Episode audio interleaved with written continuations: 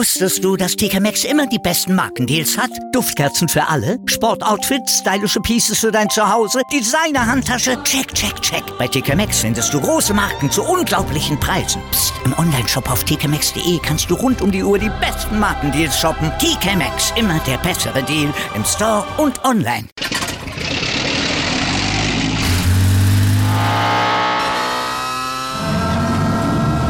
Von 0 auf 100. Aral feiert 100 Jahre mit über 100.000 Gewinnen. Zum Beispiel ein Jahr frei tanken. Jetzt ein Dankeschön, rubbellos zu jedem Einkauf. Alle Infos auf aral.de. Aral, alles super. Welcome to the Sport Passion Podcast.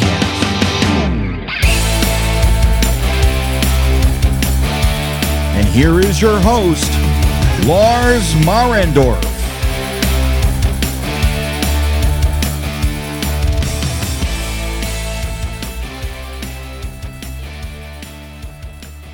Einen wunderschönen guten Tag und herzlich willkommen zum Sport Passion Podcast. Oder sollte ich besser sagen, willkommen zum fast täglichen Trade Update aus Nordamerika. Ich kann mich nicht daran erinnern, dass vor einer NHL Trade Deadline schon einmal so viele Tauschgeschäfte über die Bühne gegangen sind.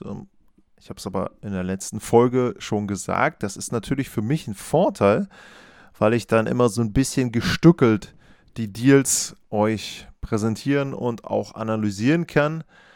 Aber trotzdem finde ich das immer noch etwas ungewöhnlich, dass in der NHL in diesem Fall schon vor dem Trade Deadline Day derartig viel los ist. Und es bleibt abzuwarten, was dann am Ende am eigentlichen Tag, am 3. März überhaupt noch passiert in der National Hockey League. In der letzten Ausgabe, da hatte ich über die Trades von Dimitri Orlov und Garnet Hathaway nach Boston und von äh, Nido Niederreiter zu den Winnipeg Jets geredet.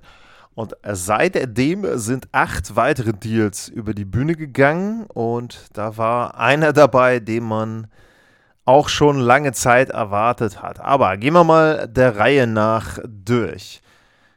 Die Dallas Stars, die geben Dennis Gurianov ab zu den Montreal Canadiens und erhalten dafür Evgeny Dadonov. Und die Canadiens behalten die Hälfte vom Gehalt von Dadonov. Das heißt also 2,5 Millionen müssen nur noch von den Dallas Stars dort bezahlt werden. Stars sind da in dem Fall der Bayer, auch wenn das auf den ersten Blick vielleicht nicht ganz so erkennbar ist in dem Deal. Und holen sich mit Evgeny Dadonov einen Spieler, der in den letzten Jahren schon mehrfach getauscht wurde und teilweise dann auch eben nicht. Er sollte ja im letzten Jahr zum Beispiel von den Vegas Golden Knights zu den Anaheim Ducks getauscht werden. Das ging dann aber nicht. Das wurde nach der Trade Deadline wieder rückgängig gemacht, weil er in seiner Liste an Teams, zu denen er nicht getradet werden möchte, dort hatte er die Anaheim Ducks mit dabei. Also äh, war es so, er konnte eben nicht getauscht werden. Kann auch sein, dass er zehn Teams genannt hat, das weiß ich jetzt nicht mehr genau. Also auf jeden Fall, er durfte nicht nach Anaheim getradet werden. Und ähm, das wurde dann eben auch wieder rückgängig gemacht. War sehr, sehr blöde Situation für ihn. Und ähm, ja, er ist dann im Sommer getauscht worden nach Montreal, hat da in äh, 50 Spielen vier Tore gemacht, 18 Punkte. Jetzt kann man natürlich auch sagen, okay, Umstände, spielt in Montreal. Er hat schon mal 25, 28 Tore gemacht, zweimal sogar bei den Florida Panthers und ist jemand, der bei den Dallas Stars, ich würde mal sagen, in die dritte Reihe mit einsortiert wird und da dann ja, zusammen mit Jamie Benn und äh, Rookie White Johnston eine interessante Kombination liefert. Also zwei 33-Jährige, ein 19-jähriger Center dann mit dabei. Ja, ist ein Death Move für die Dallas Stars. Und ähm, auf der anderen Seite Dennis Gurianov ist noch ein junger Spieler. Und ähm, da ist es eben so, dass die Montreal Canadiens da jetzt vielleicht versuchen, ihn so ein bisschen wieder in die Spur reinzubekommen, dass man da versucht, ihm dann auch äh, über den neuen Vertrag hinaus nochmal ein bisschen zu halten. Also er ist Restricted Free Agent im Sommer, das heißt, ähm, da ist es dann eben so, dass die Montreal Canadiens ihm äh, nochmal einen neuen Vertrag geben können. Bei Dadonov auf der Gegenseite, bei Dallas ist das nicht so. Also der ist dann Unrestricted Free Agent. Und ähm, man muss jetzt ein bisschen sehen bei Gurianov, der hatte eine gute zweite Spielzeit, wo er in 64 Spielen 20 Tore gemacht hat und seitdem geht es im Grunde bergab. Dieses Jahr nur noch zwei Tore in 43 Spielen, also erst so ein bisschen so ein Reclamation Project. Äh, da wird sich jetzt entscheiden, ob er, sage ich jetzt mal, noch acht, zehn Jahre NHL spielt oder ob er in zwei, drei Jahren dann eben verschwunden ist und wieder irgendwo anders spielt, in der KHL oder in Europa. Und das wird jetzt sicherlich entscheidend sein, die nächsten Jahre für ihn ist einfach, wie gesagt, für mich ein Death-Deal bei den Dallas Stars. Nichts, was jetzt in irgendeiner Form die Stars plötzlich zum Top-Favoriten macht, ist sinnvoll, weil du einfach mit Dadonov nochmal jemanden hast, der mehr Tore machen kann. Ist halt die Frage, ob er dann auch äh, insgesamt so gut ist, ob er von der Defensive her damit reinpasst.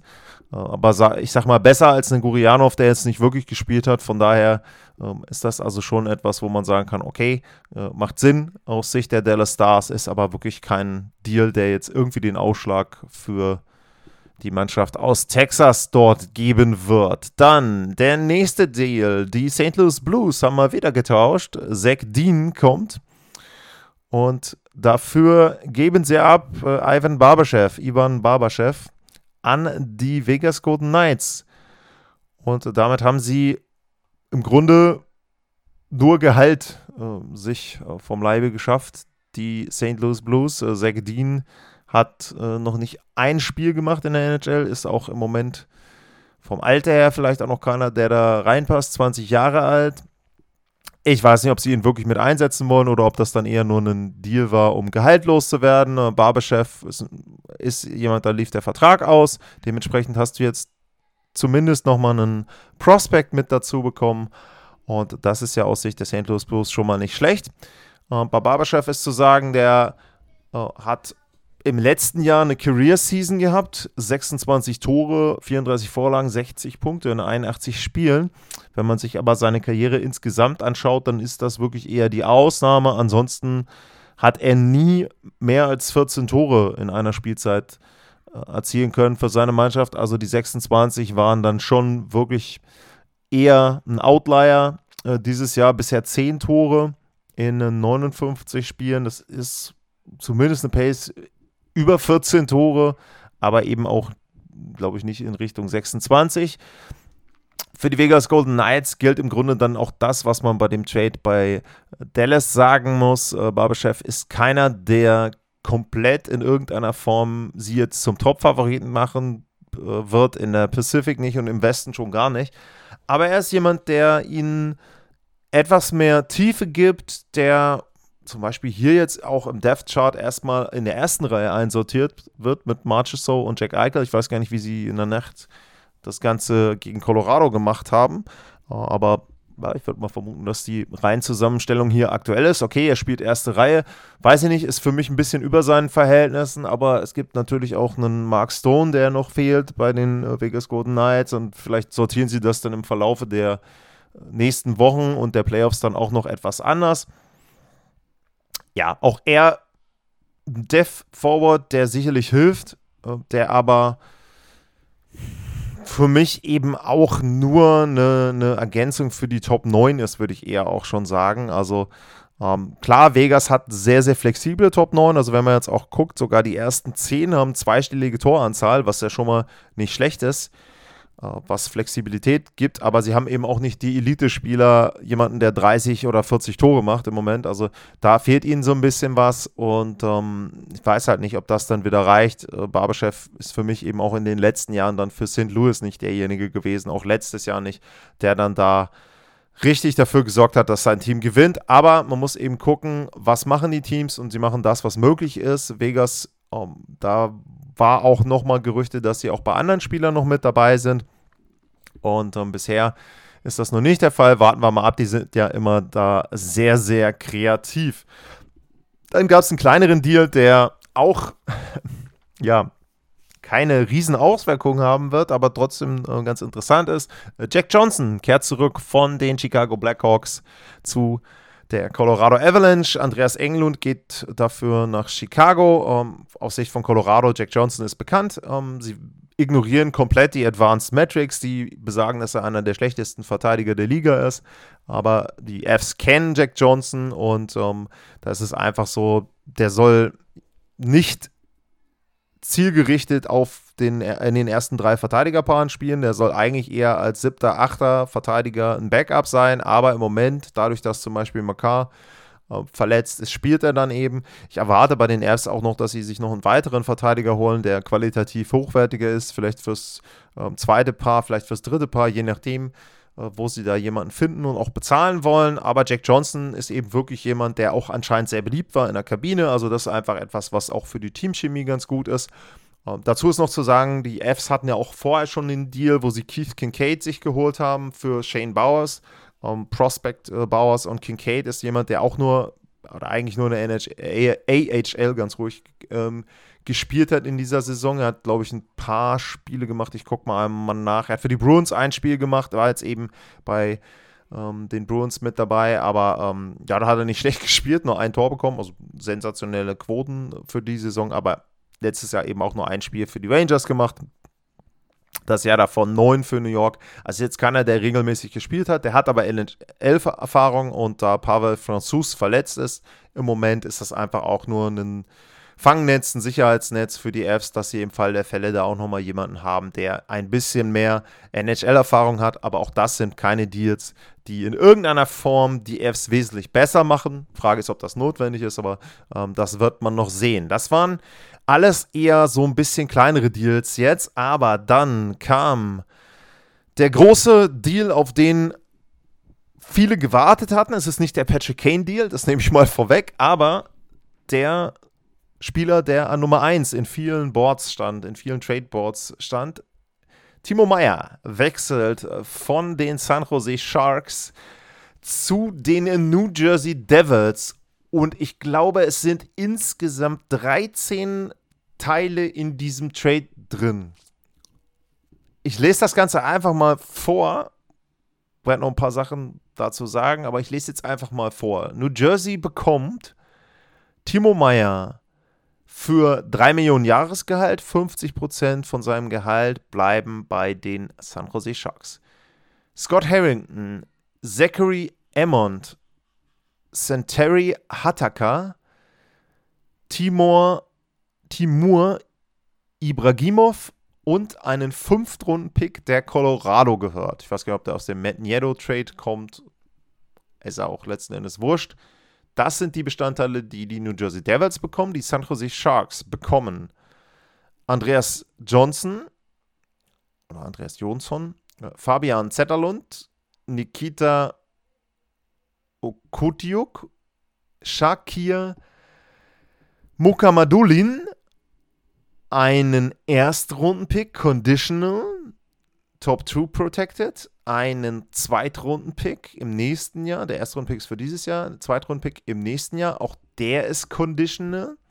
Wenn die New Jersey Devils das Eastern Conference Final erreichen und Timo Meyer 50% der Spiele in den Playoffs absolviert, dann oder aber wenn sie im nächsten Jahr das Eastern Conference Final erreichen, ohne irgendwelche Spieldefinitionen ähm, von Timo Meyer, dann wird es der Erstrunden-Pick 2024. Also es könnten zwei Erstrunden-Picks sein und einen 2024 Siebtrunden-Pick.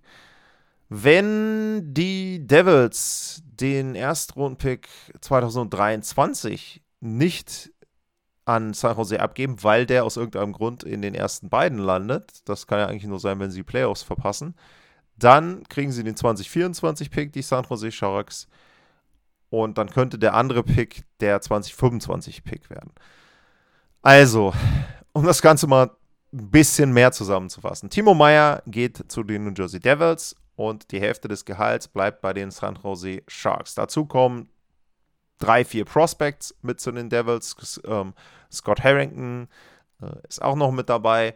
Wenn man bei äh, Scott Harrington jetzt einmal kurz guckt, der hat für die Sharks immerhin 28 Spiele gemacht dieses Jahr letzten Jahre aber auch eher weniger gespielt. Ist jemand, der auch eher ein, wenn überhaupt, ein Death Forward ist für die dritte, vierte Reihe, aber nicht wirklich ein großer Bestandteil dieses Trades mit dabei ist. Die Sharks bekommen ähm, mehrere Prospects und mindestens einen Erst- und Zweitrunden-Pick. Wenn es für die Sharks gut läuft, bekommen sie zwei Erstrunden-Picks. So, das, sage ich jetzt mal, sind die groben Rahmenbedingungen dieses Tauschgeschäftes.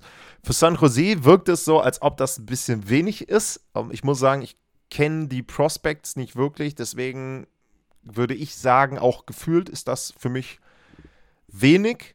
Nur, man muss ja auch sagen, der Markt war vielleicht auch für Timo Meyer dann irgendwann nicht mehr ganz so groß. Denn was ich gehört habe, es waren wohl noch die Vegas Golden Knights mit drin. Das war eben das, was ich eben erwähnt habe, dass sie sich noch weiter umschauen. Und es waren die Carolina Hurricanes noch mit im Topf. Und anscheinend war es so, dass da nicht so viel geboten wurde von den beiden Vereinen und dementsprechend konnten eben dann die San Jose Sharks da nicht mehr rausholen. Aus Sicht der New Jersey Devils ist das ein super Trade, denn Timo Meyer passt komplett rein in das Team aus mehreren Gründen. Zum einen ist er ein perfekter Partner entweder für Jack Hughes oder aber für seinen Schweizer Kollegen für Nico Hischer. Dann ist es so, er passt auch vom Alter gut rein. Er ist 26, Hischer ist 24. Jasper Brad, der ist 24 zum Beispiel, äh, Jack Hughes ist 21. Also das Alter, die liegen alle ungefähr in einem ähnlichen Altersbereich. Da ist jetzt nicht so, dass Meyer irgendwie 30 ist oder sonst was. Er ist 26 und er ist ja Unrestricted Free Agent. Das heißt, entweder handeln sie mit ihm, ihm einen neuen Vertrag aus oder aber sie nehmen die Qualifying Offer. Die ist bei 10 Millionen. Ich sage jetzt mal aus Devils Sicht, werden sie ihn wahrscheinlich eher etwas unter den 10 Millionen einsortieren wollen. Im Moment ist Topverdiener in New Jersey, Dougie Hamilton, der hat 9 Millionen. Und da würde ich schon sagen, so in dem Bereich würde ich Timo Meyer auch einsortieren. Also mit 9 Millionen pro Jahr, denke ich, wäre es ein Deal, der für beide Seiten okay ist. Was bekommen Sie mit Timo Meyer? Mit Timo Meyer bekommen Sie einen Spieler, der Ihnen 40 Tore erzielen kann. Im Moment steht er bei 31. Bestleistung stammt aus dem letzten Jahr, war 35 beziehungsweise ja, war 35. Er hatte vorher schon einmal 30 Tore pro Saison. Also es ist nicht so, dass die Letz das letzte Jahr zum Beispiel wie bei Barberchef komplett die Ausnahme war, sondern das letzte Jahr war im Grunde in der Entwicklung zu sehen. In der ersten Covid-Saison, da hat er ein bisschen wenig Tore gehabt, aber ansonsten, er hatte 22, er hatte 30, er hatte 21. Es ist schon abzusehen, dass Timo Meyer sich irgendwo als Spieler einsortieren wird, der dir 30 bis, ich sag jetzt mal, wenn es super läuft, vielleicht 45 Tore machen kann. Und das ist genau das, was die New Jersey Devils da brauchen. Es hängt natürlich immer ein bisschen davon ab, was jetzt passiert, aber normalerweise haben sie ihn mindestens dieses Jahr und auch nächstes Jahr. Was außerdem wichtig ist für die New Jersey Devils, darüber hinaus nicht nur, dass sie jetzt eben entsprechend Timo Meyer für sich haben, sie verhindern auch, dass die Carolina Hurricanes ihn bekommen. Das ist ja auch wichtig. Und sie ziehen so ein bisschen nach, beziehungsweise ziehen vielleicht auch ein bisschen vor. Einmal ziehen sie nach gegenüber den New York Rangers, was den Tarasenko-Trade betrifft, und sie ziehen so ein bisschen vor, was die Patrick Kane-Geschichte betrifft, wo ja die Gerüchte besagen, dass entweder am Mittwoch oder am Donnerstag Patrick Kane zu den New York Rangers wechseln wird. Also, guter Deal für mich, vor allem aus Sicht der New Jersey Devils, aus Sicht der San Jose Sharks ein bisschen enttäuschend, was da an Gegenwert dann an die Westküste gewechselt ist. Aber wie gesagt, ich weiß jetzt nicht, wie da die Handlungsmöglichkeiten waren. Mike Greer ähm, hat da, glaube ich, nicht so viel Spielraum gehabt, wie man das vielleicht immer dann auch äh, von außen vermutet hat. Dementsprechend, ja, er hat eben das genommen und wenn sie Glück haben, sind es zwei Erstrunden-Picks. Um, wollen wir mal schauen. Was manchmal auch möglich ist an Picks, das zeigt der nächste Deal. Tanner Geno geht äh, zu den Tampa Bay Lightning und jetzt kommt der Gegenwert dafür. Cal Foot geht nach Nashville, ein Erstrundenpick ein Zweitrunden-Pick, ein Drittrunden-Pick, ein Viertrunden-Pick und ein Fünftrunden-Pick. Der Erstrunden-Pick ist 2025 und der ist Top 10 protected. In dem Fall ganz interessant, weil 2025 natürlich erst in zwei Jahren ist. Heißt also, sollten die Tampa Bay Lightning eine schlechte Spielzeit vorher haben, behalten sie ihren Pick, was aus deren Sicht ganz clever ist. Ähm, wenn man das Ganze vergleicht, vor allem mit dem Timo Meyer Trade, dann wirkt es natürlich so, also zum einen hat San Jose viel zu wenig rausgeholt aus der Perspektive als Gegenwert für Timo Meyer. Auf der anderen Seite sagt man jetzt, naja, die Tampa Bay Lightning haben viel zu viel bezahlt für Tanner Geno. Also beim besten Willen, äh, der spielt jetzt seine dritte NHL-Spielzeit, hat letztes Jahr 24 Tore gemacht, okay. Aber in dieser Saison steht er bei fünf Toren in 56 Spielen. Und bei Twitter wurde schon gewitzelt, dass die Tampa Bay Lightning für jedes Tor von Tanner Geno einen Draft-Pick abgegeben haben. Und es ist ja tatsächlich auch noch so, jeweils einen von der ersten bis zur fünften Runde. Also ja, ähm, man muss solche Deals immer unter den Rahmenbedingungen betrachten. Das ist zum Beispiel auch so, wenn ich im Sommer über die Deals in der Free Agency rede. Bei dem einen Verein mögen 8 Millionen für einen Spieler viel zu hoch sein, beim anderen Verein sagt man, naja, die müssen den Spieler so etwas bezahlen, weil sie vielleicht auf ein Signal senden wollen. So, und bei der Tampa Bay Lightning ist es ganz einfach so, äh, die sind die letzten Jahre immer schon so gewesen, dass sie sich Spieler geholt haben, die perfekt in ihr System reinpassen. Und äh, Tanner Geno ist genauso ein Spieler. Der ist groß, der tut dir weh, der kann Tore schießen und der kann genau reingehen in die unteren sechs der Tempo Bay Lightning und er passt da einfach genau perfekt wieder mit rein. Ob er dann in der dritten Reihe spielt oder ob er nachher irgendwie in der vierten Reihe spielt, wenn sie mal würfeln müssen, wenn mal einer verletzt ist. Der passt da richtig, richtig gut rein und Tampa Bay ist es vollkommen egal, ob sie jetzt fünf Draftpicks dafür bezahlen oder drei, denn die sind im Win-Now-Modus und die letzten Jahre geben ihnen ja auch komplett recht. Ich meine, dreimal Finale erreicht äh, ist in der Salary Cap Ära eben der Wahnsinn und deswegen gehen sie auch dieses Risiko und wollen einfach deshalb auch jetzt wieder entsprechend dort sich verstärken, unbequemer als sie im Grunde schon zu spielen sind werden. Und das ist ihnen gelungen. Und wie gesagt, klar, sie haben überbezahlt, gar keine Frage, aber das interessiert in Tampa im Moment keinen. Es geht nur darum, wieder erfolgreich in den Playoffs zu sein. Alles andere ist egal. Aus Sicht von Nashville ein Mega-Deal. David Poyle hört jetzt auf. Barry Trotz soll da übernehmen. Kann man vielleicht in einer anderen Folge auch nochmal drauf eingehen. Äh, mit Cal Foot kriegen sie einen Spieler noch dazu, der zumindest in den letzten Jahren NHL gespielt hat. Ist nicht, hat sich nicht ganz so entwickelt, wie das die Hoffnung war, glaube ich, in Tampa Bay auch jetzt nochmal ein, ein frischer Start. Ähm, ist vielleicht auch nochmal was, wo man sagen kann, okay, äh, das ist noch möglich, da kann man eben dann auch entsprechend ähm, dann auch vielleicht nochmal in einem neuen Umfeld eine bessere Entwicklung sehen. Und ja, die fünf Draftpicks sind halt schon der Wahnsinn. Ne? Also für Tanner Geno da fünf Draftpicks zu bekommen und auch die Nashville Predators wollen ja nicht komplett abreißen den Laden, sondern die wollen eben die Spieler abgeben, die man jetzt verkaufen kann, wo man einen Trade-Gegenwert bekommt. Okay, alles gut. Und danach wollen sie eben schon im nächsten Jahr auch wieder gucken, dass sie in Richtung Playoffs äh, kommen. Und das ist eben auch ein Punkt, ja, wo du einfach dann eben entsprechend mit den Draft-Picks dich on the fly auch noch weiter verstärken kannst und deinen Prospect-Pool da auch weiter erweitern kannst.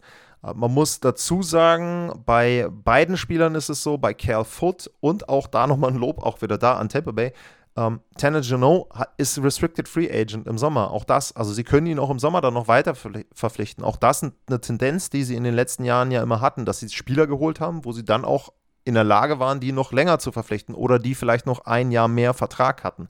Also auch das eine Fähigkeit, wo man dann sagt, okay, dann gebe ich halt die fünf Draftpicks ab. Ist mir persönlich wirklich vollkommen egal und das machen sie da. Und für Nashville gilt auch, Cal Foot hat auch noch Vertrag ist also auch da jemand noch, der dort äh, ja gut mit reinpasst. Dann, äh, ja gut, Isaac Radcliffe ging zu den Philadelphia Flyers für, nee, ging zu den Nashville Predators, Entschuldigung, äh, für Future Considerations, was auch immer das ist. Ein Eimer Pucks oder, tja, ist in dem Fall aber auch egal, kein Deal, über den man groß reden muss. Dann gibt es aber noch einen weiteren Deal, der schon etwas größer war. Und zwar die Chicago Blackhawks geben ab äh, Jake McCabe, Sam Lafferty, einen Fünftrunden-Pick 2024, einen Fünftrunden-Pick 2025 und bekommen dafür Joey Anderson, Pavel Gogolev einen Conditional Erstrundenpick, Top 10 Protected und einen Second Round Pick und der Trade Partner in dem Fall sind die Toronto Maple Leafs und die tauchen jetzt schon zum zweiten Mal auf in den großen oder größeren Trades. Sie hatten ja Ryan O'Reilly schon geholt und jetzt haben sie sich in der Defensive verstärkt, beziehungsweise auch nochmal mit einem Spieler, der in der Tiefe, in den unteren sechs spielen kann, wahrscheinlich vierte Reihe. Und auch da muss ich sagen, Ryan O'Reilly passte richtig gut rein in die Toronto Maple Leafs. Und auch die beiden Trades, die sie jetzt gemacht haben, die finde ich richtig gut. Ähm, Jake McCabe ist ein Verteidiger, der unbequem ist, der Physis mitbringt, der nicht jemand ist, der sich so äh, rumschubsen lässt. Das ist keiner, der dir Tore erzielt. Nein, ist nicht flashy, aber ist jemand, auf den du dich verlassen kannst und einfach auch nochmal für den Fall einer Verletzung insgesamt eine Sicherheit. Das soll jetzt nicht heißen, dass er nicht spielt und nicht in den Top 6 ist, sondern was ich damit meine ist, wenn jetzt sich einer der anderen Verteidiger verletzt, die etwas höher einzuordnen sind, dann kann er zumindest ein bisschen mit aufrücken und macht sie einfach nochmal eine Nummer tiefer. Und auch die Verteidigung der Toronto Maple Leafs sieht jetzt besser aus, als das noch im letzten Jahr der Fall war. Ob das dann reicht, zum Beispiel gegen Tampa Bay, weiß ich nicht.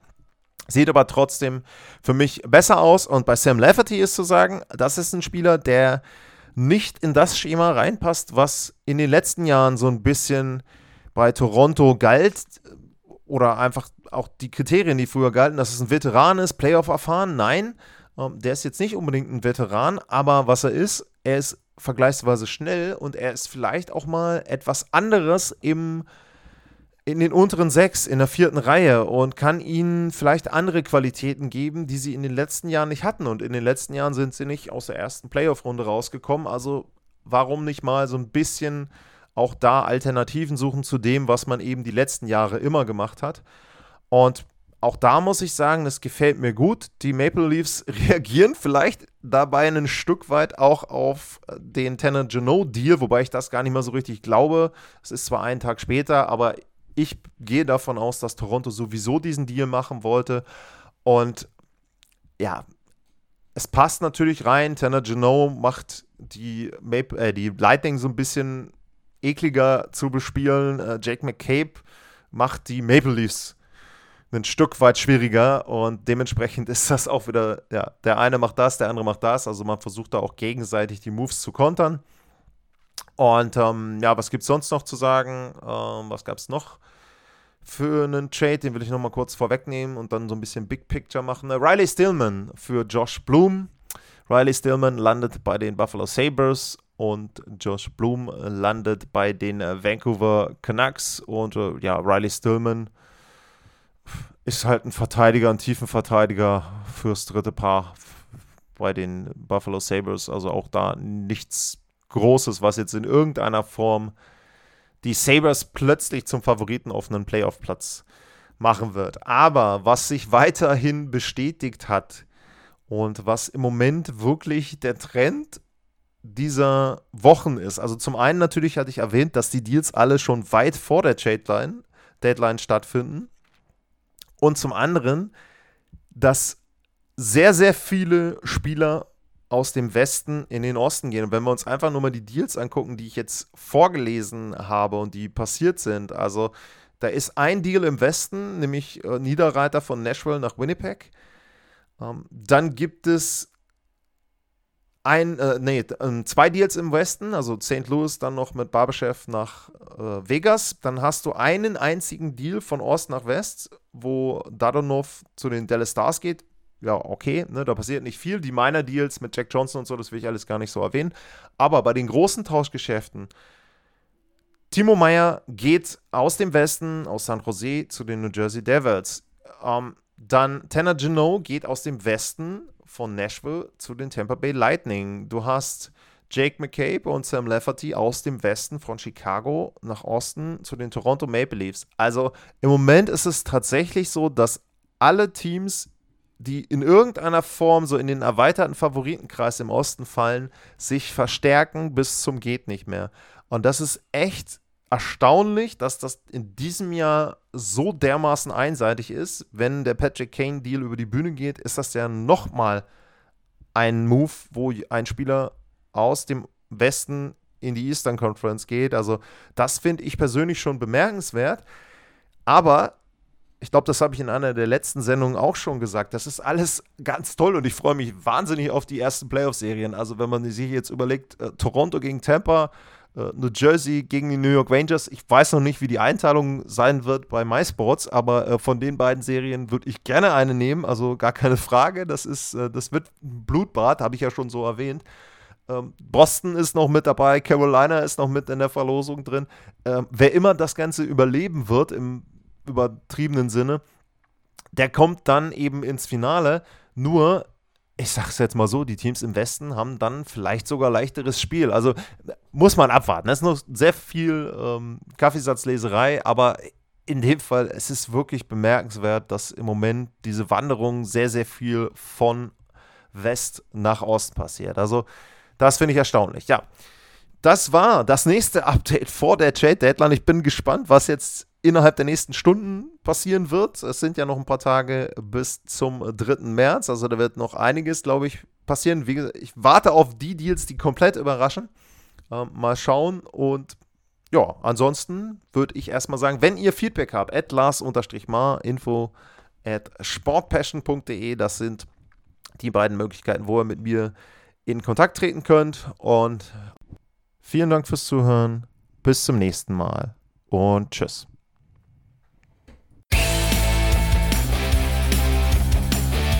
Sportliche Grüße. Das war's, euer Lars.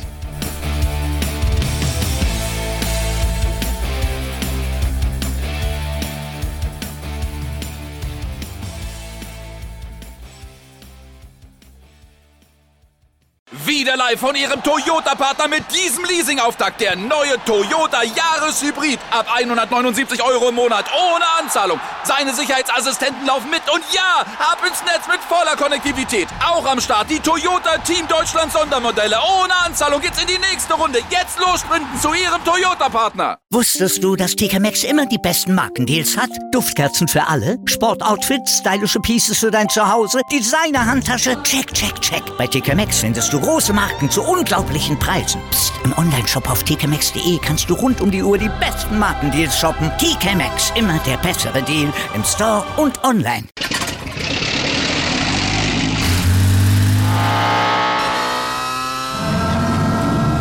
Von 0 auf 100. Aral feiert 100 Jahre mit über 100.000 Gewinnen. Zum Beispiel ein Jahr frei tanken. Jetzt ein Dankeschön, rubbellos zu jedem Einkauf. Alle Infos auf aral.de. Aral, alles super.